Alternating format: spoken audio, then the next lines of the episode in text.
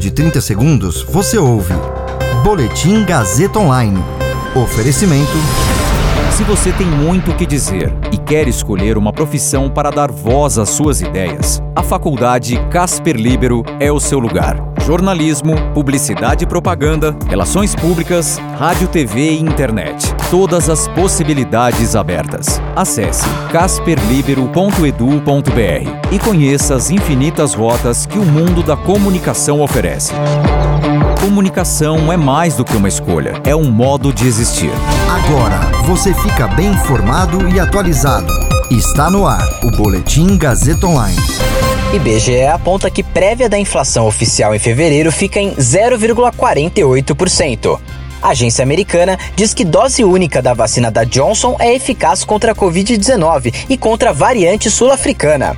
Meu nome é Caio Melo e você ouve agora o Boletim Gazeta Online.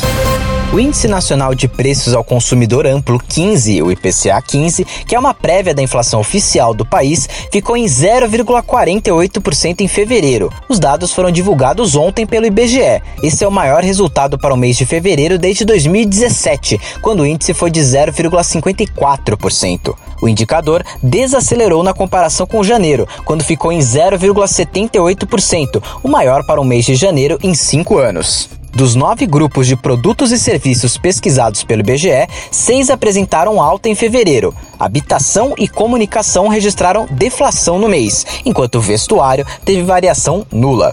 De acordo com o IBGE, os combustíveis foram os itens que mais pressionaram a inflação em fevereiro, sobretudo a gasolina, que teve o maior impacto individual sobre o indicador, de 0,17 ponto percentual. Os combustíveis acumularam alta de 3,34% no mês, enquanto a gasolina subiu 3,52%.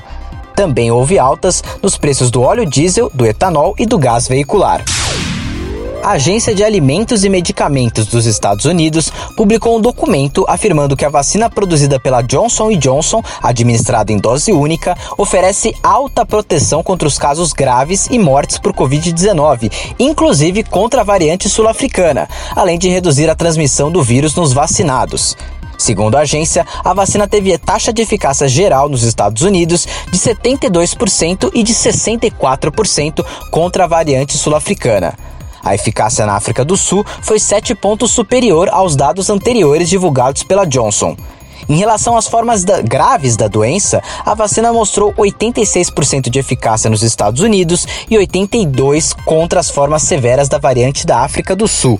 Apesar da vacina de Johnson ter uma taxa de eficácia mais baixa do que as da Moderna e da Pfizer, administradas em duas doses e com eficácia em torno de 95%, na África do Sul a vacina é a que se apresentou mais eficaz. A vacina da Johnson, que usa tecnologia de vetor viral, é a única em etapa avançada de testes com apenas uma dose. O Brasil participou do teste desta vacina. A Johnson ainda não entrou com pedido de uso emergencial ou pedido de registro à Anvisa.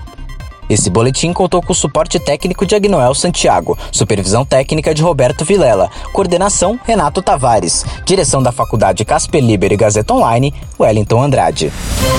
Você ouviu Boletim Gazeta Online.